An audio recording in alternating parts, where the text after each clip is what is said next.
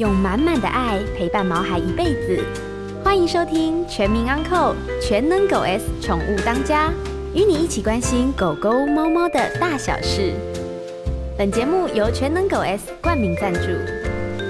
大家好，这里是 FM 九八点一九八新闻台，欢迎收听每个礼拜一晚上八点钟所播出的《全民安扣全能狗 S 宠物当家》节目。我是兽医师杨靖宇。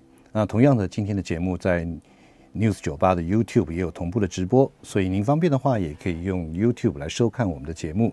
那同时呢，您打开小铃铛，就可以收到很多新的影片和讯息的通知。那欢迎大家来，各位听众朋友，今天是七月三号。七月三号呢，其实对我来讲呢，这个除了前两天是我们家太座生日之外啊。七月三号，今天这个日子也非常的棒。为什么棒呢？我我不管那些什么谁谁谁配谁啊，什么呃民调几趴几趴了那个什么，因为我自己本身非常喜欢打网球。那今天呢，就是温布登第一百三十六届以及女子单打一百二十九届的今天晚上开打。那这个温布登呢，它基本上我个人觉得它是一个，我觉得有现在目前这个世界上有四大公开赛。就是每年年初一月份的澳网澳洲公开赛，那另外呢，就是刚刚在结束没多久的这个法国网球公开赛，那第三个就是温布登，第四个是美国公开赛。那第一个跟第四个就是澳网跟美网，它是属于 hardcore 硬地的。那这个法网呢，它是属于这种红土的。那此外呢，当然最经典的就是这温布登，它是一个历史最悠久，而且呢，它是草地的球场。那在这个草地球场，其实大家都知道，也以前有一个这个草地天王，就是 Roger Federer 费德勒，他因为这个在两年前就已经宣布退休了。因此，网坛的三巨头里面，目前现在因为纳达尔呢，他也是因为受伤，所以呢，他也这次的战今年可能都不会再出赛。那三巨头只剩下一个今年三十七岁的 Djokovic 啊，Novak Djokovic，他塞尔维亚的选手。那今其实我就要讲是说，其实这个我们爱好网球运动的朋友们呢，大概可以关注关注今年的这个温网几件事。第一件事情当然就是我们的谢淑薇。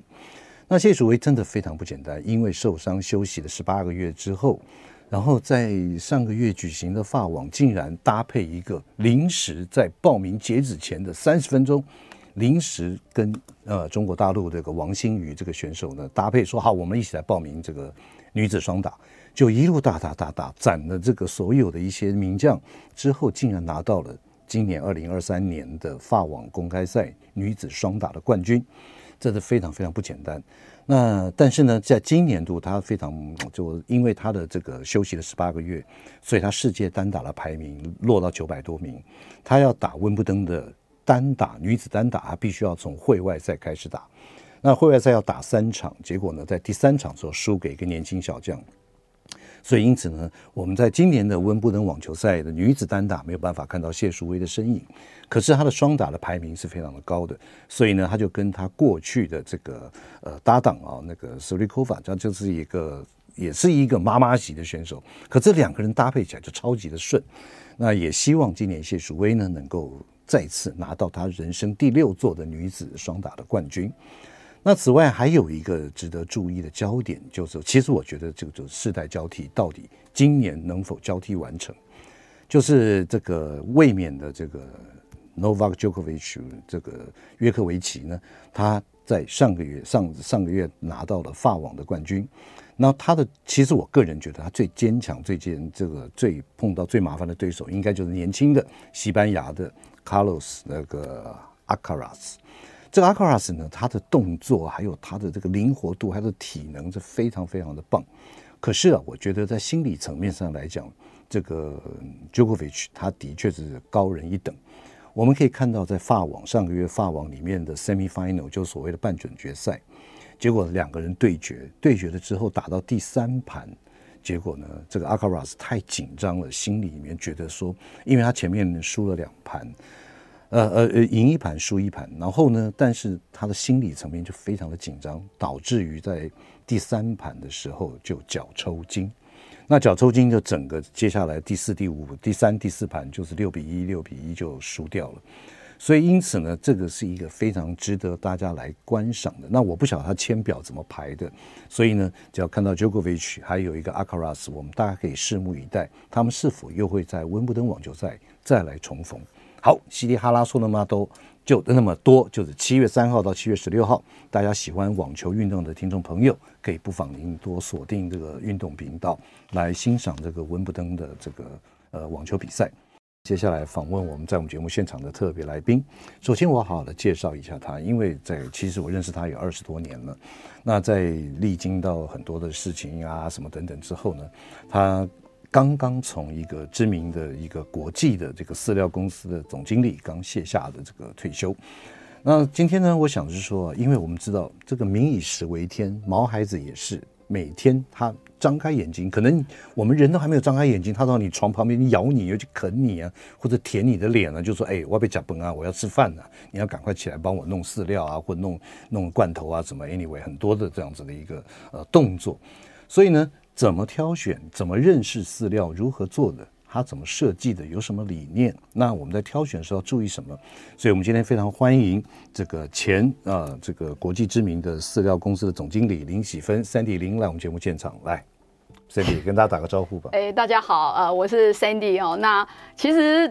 谢谢杨医师给我这个机会，跟大家分享一些我们那个做饲料啦，或者是罐头，嗯，呃，就是宠物的主粮。那我这边讲宠物，大概主要针对犬猫啦，是，因为其他的宠物可能可能没有办法这么不要客气了，因为我觉得你就是一个这个宠物饲料的一个活字典啊。好，来，那我想在这个在我们今天讨论这个开始，我想先请问一下，你本身是念什么的？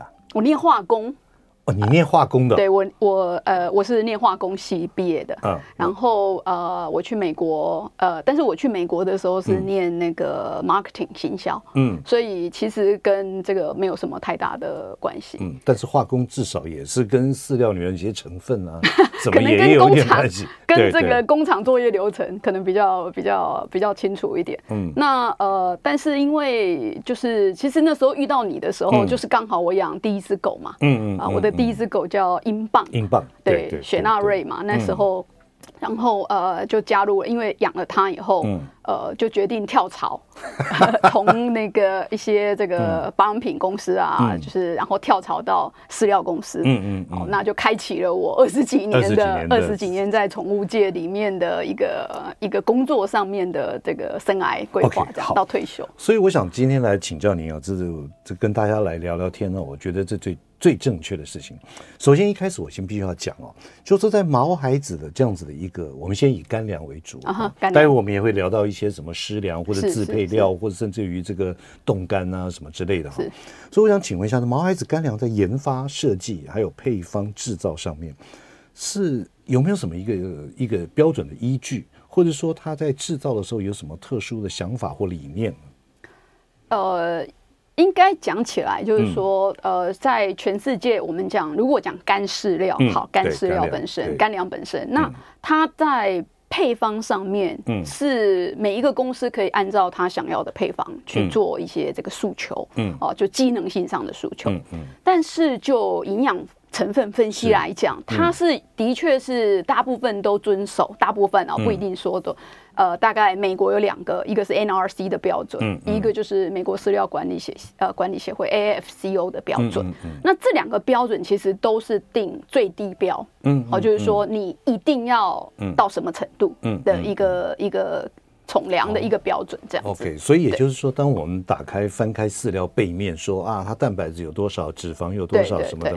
这都是一个最基，就是说每一家当然你每家会不一样，对对。但是你必须要依循一个最低的一个标准，至少我认为都会满足，不然的话，其实它很难啊取得大部分宠物主人的信赖嘛。因为毕竟，如果有些产品，它即使呃，因为因为台湾是一个很特殊状况，我们基本上来讲，呃，我们进口啊，大概会。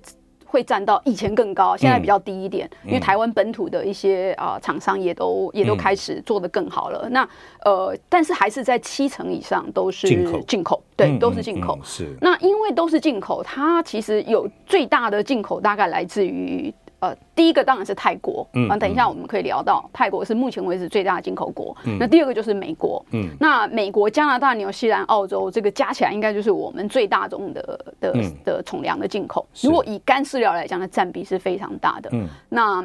呃，罐头湿粮类的可能泰国是多的。嗯、那另外一个以前，大概现在也慢慢的很多都是欧盟。嗯、那欧盟有另外一个一个标准。嗯嗯。所以呃，大家在选择饲料的时候，呃，仔细看一下后面的、嗯、的包装，是就会看到它很多呃英文标示或者是多国语文标示，嗯、但标示的方法是不太一样的。所以这个有有关于这个标示吧，待会我们再来请教一下这个我们的达人啊，Sandy。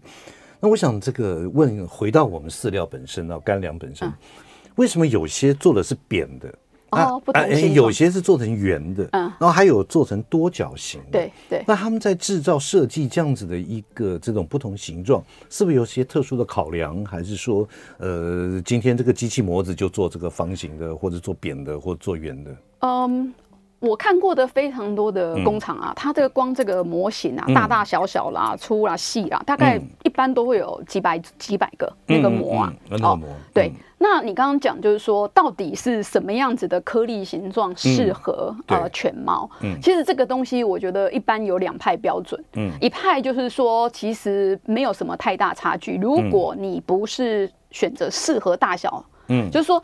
呃，犬猫的猫还好一点，猫的牙齿大小，呃，而且大小不会差距太远。太远。嗯。狗的话，因为犬种的吉娃娃，哎，对对对的，这个犬犬的这个犬犬齿的，或者是它的牙齿可能不太一样。嗯。那你应该选择适合这只动物牙齿的颗粒大小。嗯。好，但是我也看过拉布拉多喜欢吃很小颗粒的，它当饭吃。哦，那就吞的喽。它用吞的，所以你用什么颗粒都没用，因为它就是吞进去。嗯。但是我们其实建议，就是说，呃，当初会推荐颗粒，事实上是希望稍微有一点磨牙，但实际上，大部分的主人吃吃到现在，我觉得这个磨牙的效果并不想象中这么这么高，因为。因为很多小狗很很挑，所以主人也都会陪着他说：“啊，那我们颗粒越小越好。那你颗粒越小越好，它大概就是吞的。OK，很难很难是咬。那但是猫不一样，嗯，因为猫会舔进去，它会舌头会勾进去，所以猫的颗粒的研究会比狗来的多。对，OK，好。呃，今天在我们节目现场的特别来宾呢，是一个好朋友，是前这个世界知名的宠物饲料公司的总经理林喜芬 Sandy 林，来我们现场跟大家聊一下这个宠物饲料它在设计依循哪些营养的标准，以及呢它的一些颗粒啊、设计啊等等，其实都大有内涵。我们先进段广告，马上回来。欢迎回到九八新闻台全民养狗全能狗 S 宠物当家节目。我是兽医师杨靖宇，今天在我们节目现场的特别来宾是前知名宠物饲料公司的总经理林喜芬 Sandy 林，来我们节目现场跟大家来聊一下我们猫孩子每天吃了什么东西的饲料该如何这个呃选择，或者说该注意什么。那在我们这进入之前呢，我们这个 YouTube 上面有一位甜豆豆有问到一个问题啊，其实我想这也代表很多宠物主人的一个心声。他说其实很想建议处方饲料能够小颗一点点。我们家的狗狗是心脏病，处方饲料太大颗了，而且狗狗牙齿又没剩几颗，都要用剪刀把它剪成四小半。这个有什么一些这个想法或建议啊？其实，呃，嗯、这个处方饲料大概台湾就几个牌子，嗯、我们公司也是其中之一个。嗯、那这个问题其实蛮有趣的，倒不是不常见。嗯，到因为我们亚洲地区的小型犬，嗯，就是说五公斤以下的，呃，我们叫迷你犬，非常多。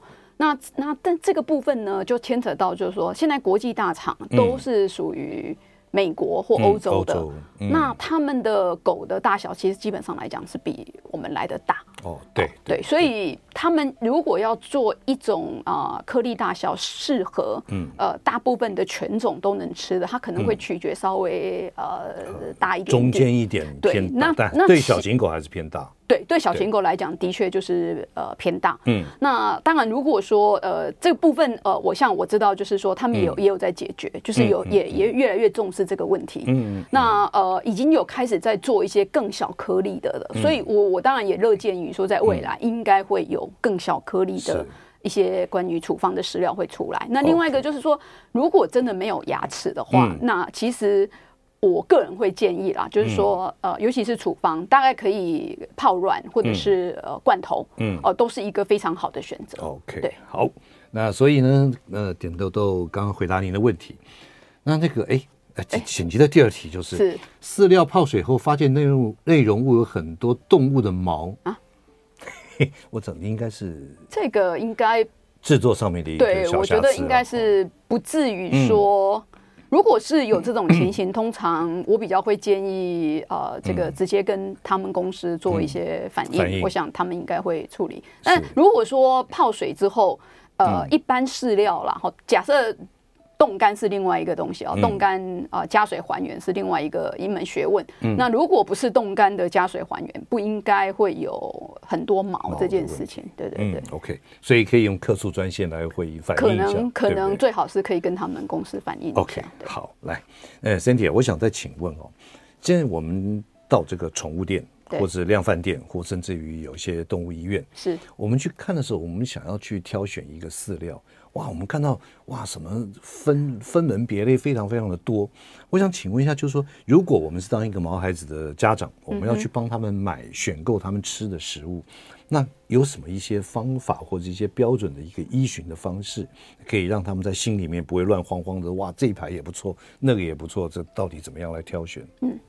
其实，呃，虽然我们是呃做这些饲料，但是有一个重点，我觉得我也是养狗的主人啊，也是很多只哦，对，一路养下来也蛮多的哈。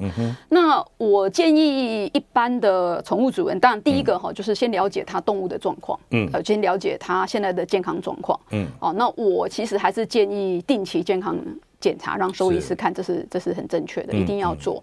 那第二个就是说，在选择干粮的部分，我、嗯、我的建议是这个样子：第一个，不管你选择什么牌子，嗯，你大概都可以在后面看到营养成分的分析。嗯，那呃，很多人问我说，一定要选择蛋白质非常高的，嗯。的的，一定就比较好吗？就比较好吗？嗯，我我觉得有一个重点是，呃，如果你选择高蛋白的，嗯、那当然你要理解它是属于动物性蛋白还是属于植物性蛋白。嗯嗯。那另外一种就是说，我我希望我反而希望大家注意看是第一个，它是从什么工厂制造的？嗯，它是来自于来源是从哪个厂？嗯、不一定哪个牌子。那个包装袋上面都会有写。对对对对，它会有。哦、嗯，那如果说这个是，那台湾其实政府已经帮你都。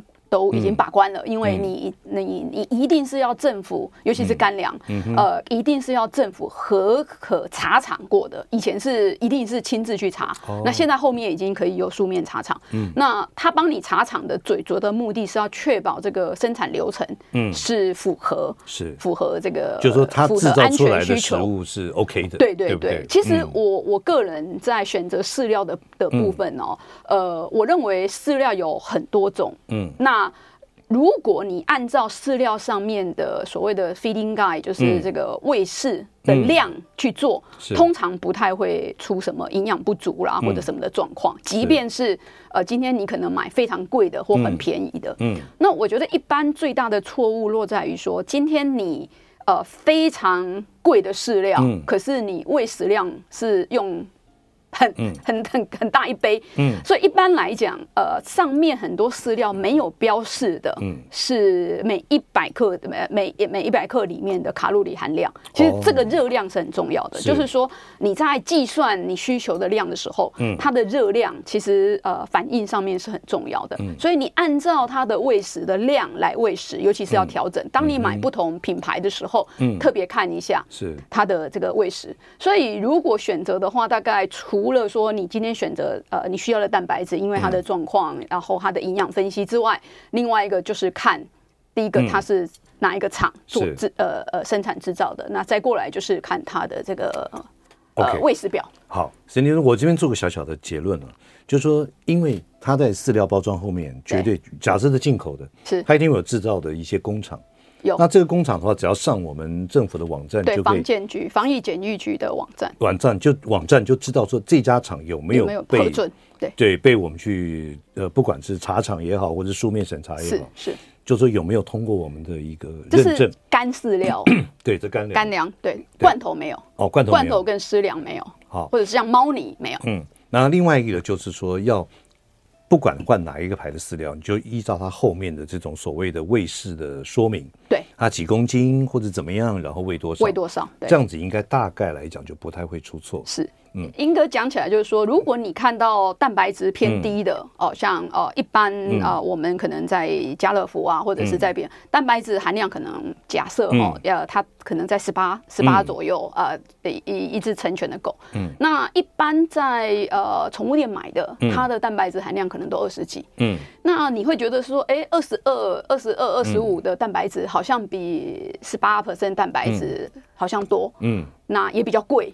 啊，这也是事实，因为一分钱 一分货嘛，哈、嗯。但是十八 percent 的这个蛋白质一定就不好吗？嗯、不是，他可能会希望你喂食多一点。嗯，所以这也是导致说，今天你喂食多一点的时候，它出来的粪便。其实我最想问你这个问题，因为老实讲，我们我我自己也被问过，就是说这个哎，医生啊，啊有两公斤都卖到七八百块钱的饲料，是也有我在别的量贩店看到就是那种十五公斤。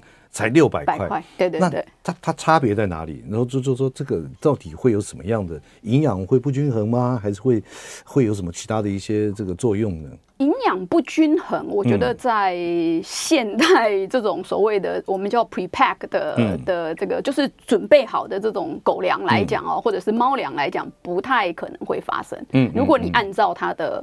喂食喂食当来喂的话，不太会发生。嗯，那反而我们看到比较多的是喂太多。嗯，好，所以那你刚刚问我说。价格差这么多，大概都是落在就是说，呃，它是属于动物性蛋白质，还是属于植物性蛋白质？那我觉得这个现在很多主人其实都很聪明，然后你从它的这个呃食材，就是它里面的这个成分里面，其实都可以看得到，说它基本上来讲，它所谓的从排名嘛，因为大家都现在都清楚，成分排名最前面的就是含量最高的，然后一路排下来，对，大家就可以看得到说，今天它的是属于动物性蛋白质含量高，还是植物。植物性蛋白质含量高，好、嗯嗯。嗯，所以如果说今天是植物性蛋白质的话，嗯，那植物性蛋白质它的代谢率比较低，嗯，所以它要符合到那个蛋白质吃到那个量的话，摄取量它要吃多一点，哦，可能要一两碗，两碗，对，它可能告诉你，可能呃一只成犬二十二十公斤十几公，它可能要吃到两三百克，嗯，可是如果是高含量肉肉类蛋白质，它的代谢率是比较高的。嗯。蛋白质代谢比较高，它可能到达七十八十，那它可能会跟你讲说，哦，不好意思，你只能吃到一百五十公克，呃就好了。那如果是这样子的话，你大概可以知道，就是说我吃进去的多，那我代谢的比较差，嗯所以我最后就会粪便出来。嗯，那如果说今天是高代谢率的，用了动物性蛋白质的，我的代代谢率也动物性的也高，嗯，我今天出来的粪便就会比较少。对，那就是主人的取舍。但我觉得，如果是这么长情形之下，我没有听过，因为这样子是营养不良的。如果市面上在贩售的，不管今天你是买很很贵的，还是你今天是买很便宜的，嗯。但是通常出差错的都是说，呃，我今天喂食习惯一杯就是一杯，我我也不太去观察这个喂食的内容量是什么。对对对，然后我我不管换什么饲料，我的习惯就是给它一杯。一杯。嗯，那这样子其实误差是，尤其是对小狗。对，如果大狗可能这个误差个几十公克，我觉得这个合理范围。嗯，可是如果对小小狗，像这个吉娃娃啦、马尔济斯啦这些，因为它本身的饲喂食量就低，你今天差个十公克来讲，对它来讲，你就每天它的百分比就很大，它百分比就很高。所以那再加上零食、点心哦这些喂下去的话，你可能。超过他的营养需求啊！如果再不运动，嗯，出门就是我们现在很多嘛，都是抱的啊，嗯、推车，没错。我觉得那运动更少的话，这个可能可能挑战就越多。嗯，OK，呃，今天在我们节目现场的特别来宾是前知名饲料公司的总经理林喜芬 Sandy 林，来跟我们聊一下饲料该如何选择。那待会儿我们先进一段广告，那广告之后来问他，其实这是大家很关切的，也是刚刚我们在这个呃 YouTube 上面有人来这个提来问的，就是说这个。处方饲料到底它能不能够取代一些医疗啊或什么？那处方饲料它的占的个位置跟如何来挑选，它制造的原理是怎么样？我们再来请教一下 Sandy 林。我们今天的广告马上回来，欢迎回到九八新闻台全民昂购全能狗 S 宠物当家节目，我是兽医师杨靖宇。接下来呢，我们也开始接听我们听众朋友的扣音的电话。如果您对于这个如何选择饲料或者饲料相关的问题的话，都欢迎您扣音进来。我们的电话是零二八三六九三三九八零二八三六九三三九八。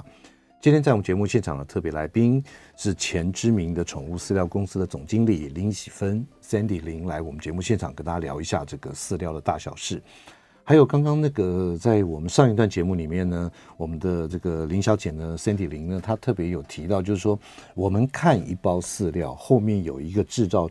制造的厂商，如果他是进口饲料的话，您可以上这个防检局的一个呃输入的这个犬猫食品的厂商的名单，其实就可以知道说，哎，它到底是不是经过政府把关制造生产的进口的食物啊？那在我们这个 YouTube 上面的网站上面呢，我们这个制作单位已经把这个呃查询的名单的这个网址呢，也都列在这里，所以您可以来加以利用。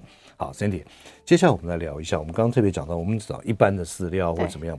那现在还有一个，就是说最近这这个处方饲料，啊、嗯呃，往往就是说啊，什么皮肤痒或者皮肤过敏啊，或者是胃肠道过敏，或是减重，或者是说这个肾功能不好，还有像我们刚刚这个甜豆豆的这个心脏的，对心脏。那这个处方饲料它设计的原理是什么呢？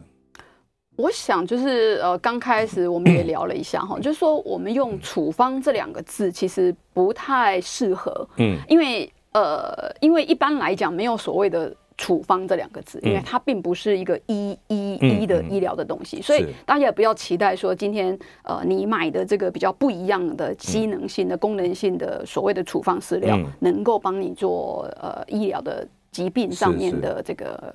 呃，帮让它痊愈，比如说刚刚讲心脏病，嗯、然后所以你吃一个心脏病专用的处方饲料可以痊愈，嗯、这个是不太不太可能的。是，那这这个这样子特殊的饲料的设计，最主要是符合疾病上面的需求。嗯，也就是说，一般的饲料里面，我们大部分在整个的营养素里面都会涵盖，嗯、所以我们经常讲，就是说它是一个完整、嗯、完整的营养。嗯，那。就是 for 一般 use 对一般健康的宠物，就是我们通常会讲说营养上面叫完整均衡。嗯，但是呃，在所谓的处方饲料里面，它不会是一个完整均衡的产品。嗯，好，比如说呃，今天假设肾脏病，尤其是台湾啊，大家知道猫啊，哦，这个肾脏病的。的机会其实蛮蛮高的。那呃，肾脏病里面大概就医生已经知道是要控制钠跟磷的含量，啊、嗯，嗯、这个是应该主人大部分都会知道这件事情。嗯。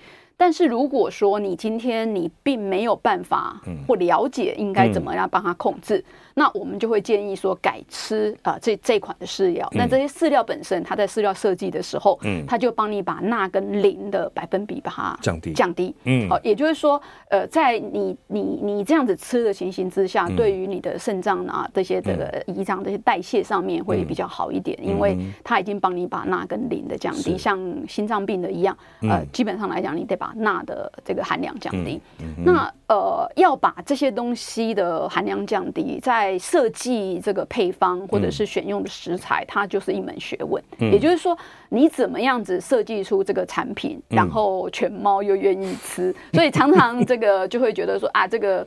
所谓处方饲料都不好吃，嗯，嗯，或者是呃，这个处方饲料是怎么样怎么样情形？我想大部分的主人都会知道，嗯、都会说是这一点。不过这几年来我看到的其实已经蛮多改变的，就是说很多的所谓的处方饲料其实做的适口性也都不错，嗯、也蛮好吃的。嗯嗯嗯、那另外一个其实呃以前是比较少，嗯，那后来开放了，在二零一七年之后。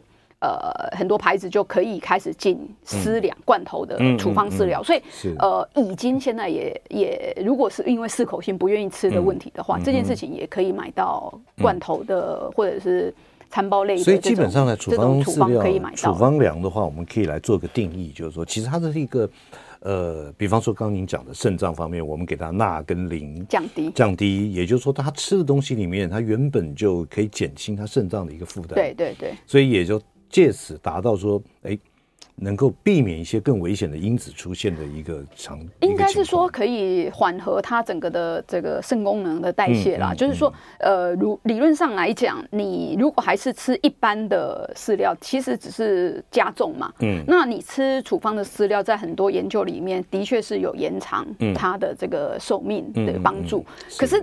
我还是讲一句话，很多这种东西都是要靠医生里面去、嗯、去去做判读，所以很很多时候，我个人不会太建议说你、嗯、你你就买，然后就一直吃。嗯，如果你没有定期回去再做一些监控它的情况，对对对，我觉得其实你一直吃不见得是一个正确的。嗯嗯。但是在国外吃所谓的 所谓、嗯、呃所谓的处方粮，很多医生是有两派的想法。嗯，有些医生是认为说我不用等到疾病发生的时候，嗯、我才吃，嗯哦、呃，就像呃，我们吃养生好了，嗯、就是你到年纪大的时候，嗯、你自己就会吃比较清淡一些的的一些产品，你可能不会吃高油，嗯、呃，高钠啊的这这些产品，那你可能慢慢的去去。也慢慢的去改善这个饮食。嗯、那在国外，我的确也有听到一派的医生也会建议说，嗯、呃，从他们年纪开始变大的时候，慢慢的让他改，嗯、而不是等到一发生以后，然后发现问题了，发现问题了，然后马上去、嗯、去换这些这些饲料。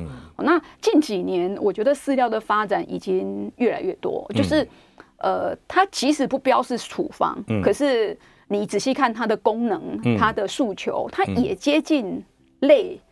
接近这个、嗯嗯、这个算是一种辅助辅助的一个方式了。是，可是我我这边有一点，我有一点想请问呢、啊，因为我们现在在街上看到很多因为结扎的关系或者运动少的关系，就像您刚刚讲的推车子出来都不运动，对，那个肥胖的问题是蛮严重的。对，那请问一下，这个减重饲料它是当初设计的想法是什么？减重饲料其实有蛮多种的哦。嗯，减重饲料有一种就是跟人一样，就是高纤嘛，嗯，就是。比较多的纤维，嗯，呃，饱足感，嗯，但是因为纤维，因为其实犬猫不太能够呃这个消化消化消化吸收这些纤维，嗯、所以它就跟着排出，嗯、所以它只是在满足它吃的，让你吃的饱饱，让你吃的饱饱的，但是排出来也多，嗯，哦，所以但是但是呃这些产品基本上来讲不是营养均衡，不是营养均衡的，所以呃你在减重的过程里面要帮它控制，就是。让他要稍微这个好一点，免得免得他吃太久，这个也不是一个常态。所以通常这种产品，医生都会告诉你说：“哦，你大概吃多久？那减下来了，那你就你就维持，你就改，你就可以改了啊。”那这是一种属于高纤的产品。嗯，但另外一种其实。不是高纤的产品，它就是呃加速这个代谢，代谢能啊，就是加快这个代谢能的部分。那加快这些代谢能的部分，这里面牵扯它的配方。所以配方里面呃什么样子的一些呃配方加起来就。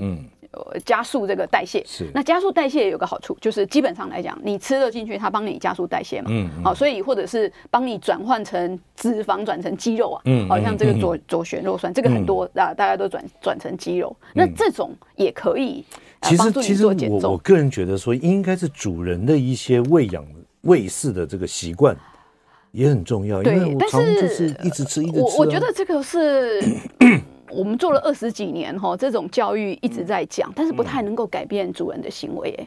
嗯，就是我记得我呃以前我们公司前公司做的一款饲料，嗯，呃，在美国发表的时候啊，他就是直接告诉主人说，你不用改变你的喂食习惯，嗯，因为你要改变他的喂食习惯非常困难，嗯，所以呢，你就吃这个饲料，可是他一样瘦。我都觉得人应该人应该要来，不用改变不用改变吃的习惯还可以瘦，我认为这应该是很好，但是是。的确是我们用教育的东西，你跟他讲说，你喂少一点啦，嗯，哦，那或者是说你要多运动啦，嗯，我相信有些连人都没办法做到。嗯，你现在说希望他养的宠物做到，我觉得比较困难。Okay, 所以，所以处方粮这边，我们可以下个简单的结论，就是其实它是运用一些疾病所造成的一些副作用或者原理。然后我们减少里面的一些东西，呃，应该是调整，不调整营养，就是说有些是增加，有些是减少。也就是说，因为这个疾病上面的呃，对于营养的需求不一样，所以我要么就增加，嗯，哦，要么就减少。比如说呃，心脏病的部分，我可能会增加牛磺酸，我可能会增加左旋肉酸，我可能会增加或欧米伽呃这些这些上去，可是我会降低钠。嗯，好，那如果是肾脏病，我就会降低蛋白质，降低钠，降低磷，我就一直降，一直降。所以它是在因为这个疾病，所以我去调整营养素一的增加或者是减少。是，所以它不能说是一个完整均衡的配方。OK，可是呃很多的时候，这些处方都会告诉你说，你你是可以长期食用的。嗯，那在长期食用的过程里面，它势必上它在一呃配方上面又会做一些调整。是，所以每一款处方都需要再去询问啊医生。那呃，那当然也也可以询问他们公司，就说这个东西。你建不建议长期长期食用？对对，这个其实都可以问。OK，来这边我们这个在我们的 YouTube 上有另外一个问题啊，就说想问饲料存放的问题。有些人会分装后用真空包装，有些会用密封罐储藏，有些会冰在冰箱。有正确的饲料储存方式，我我觉得我们这个听众朋友就是我们待会要聊到的下一个问题。来，我们这边要不然就我们就先讲来。好，就是一般来讲，干饲料的储藏哦，就是的确湿度、温度都有都有这个很大的一个一个控制的部分。那呃，我们基本上来讲，都希望说是我们我们在上面都一定会标示。储存于阴凉干燥的地方，每一个都这样，每一个都这样写，因为因为不知道怎么写。那阴凉大概，我想大家对阴凉的定义大概就是二十五度到不到超过三十度，然后这样子叫阴凉。是。那干燥的地方其实跟你储藏的位置有关系，比如说。很多时候出问题都是你储藏在冰箱旁边，嗯，因为冰箱其实不是一个没有湿度的地方，所以我觉得在在冰箱里面并不是太好。那如果说你可以真真空包装，其实很好，要不然就是小量买小包的。嗯，OK，好。那今天在我们节目现场特别来宾是前知名宠物饲料公司的总经理林喜芬 Sandy 林来我们节目现场，我们进段广告，等我们来继续回答这个问题。欢迎回到九八新闻台全民养狗全能狗 S 宠物当家节目，我是兽医师杨靖宇。今天在我们节目现场的特别来宾是前知名饲料公司的总经理林喜芬 Cindy 林，跟大家聊一下饲料的大小事。呃，Cindy，现在在我们这个 YouTube 上面有两个问题啊，有一个我们刚刚回答了一部分，就是说这个到底该怎么样储存？是把它封罐吗？还是把它放到冰箱？那另外一个听这个我们的网友就问到，就是说，可是买大包的饲料比较便宜，嗯，那大包饲料我完了以后，那如何？如果说我们打开来，是不是整包放到室温下，这样子容易变质？尤其在夏天这么热的时候，我们两个一起来回答吧。好。那其实刚刚有讲到说饲料存放的部部分哈，嗯、其实我们会建议说，你不要把它整个颗粒倒出来，嗯、倒到你你要的这个容器里面容器里面。嗯、其实最好的方式是连同它的袋子，嗯，连同袋子一起摆进去你你的密封罐里面去去做。那当然说，如果然后再密封起来，嗯，那如果你可以做到真空的话，那当然我觉得也是也是蛮好的，就是说你可以真空。那当然真空是最好的状状况，可是真空只是里面没有空气，不代表你外面的温度没有。OK，所以你还是要保存在所谓的室温下面啊。但是我还是要讲一句话，我们最常发现的问题，变质的问题是来自于温度。嗯，那如果这个产品本身，嗯，你去看它的脂肪含量比较低。嗯，那基本上你买大包的，所以你就比较不用担心它可能会变质。变质，嗯。但是如果它是脂肪含量比较高的，嗯，它在温度不同的温度情形之下，它其实会有酸败的现象。嗯嗯。好，那一般的的这个产品都会有一个效期，像有些产品的效期可能只有短到十二个月、十三个月。那你从国外进口到台湾的半年了。对，就就时间就没有那么长。对，但是有一些产品它可以容纳到十七个月、十五个月、十八个月。嗯，所以你基本上来讲，你就要来看说这个东西的的新鲜度怎么样。是，但是我个人还是觉得是说，是量力而为。嗯，那如果你真的是呃经济预算，你希望买大包的话，嗯，我会建议就是连着包装袋一起摆到这个，尤其是大包的，摆到这个你的密封箱里面，然后记得远离那个呃这个冰箱，因为冰箱本身是一个发。我不知道大家可能弄错，冰箱是里面冷，但外面是热的，它是它是一直在增温，所以呃，如果你是摆在冰箱旁边，或基本上来讲，可能要稍微远离一点。就摆在冰箱里面是 OK 的。呃，冰箱里面不是像湿，它有湿度哦，所以其实最好的方式就是塑胶袋，或者是纸袋，或者是原装的原装，就是它原来进呃原你你看到包装袋，然后买一个呃密封箱，然后直接摆进去，对，最好的方式。那此外，这边还有另外呃，这位听众有问到，就是说，呃，宠物店的柴犬的处方饲料都强调有保养关节的成分，柴柴的关节与骨骼真的那么脆弱吗？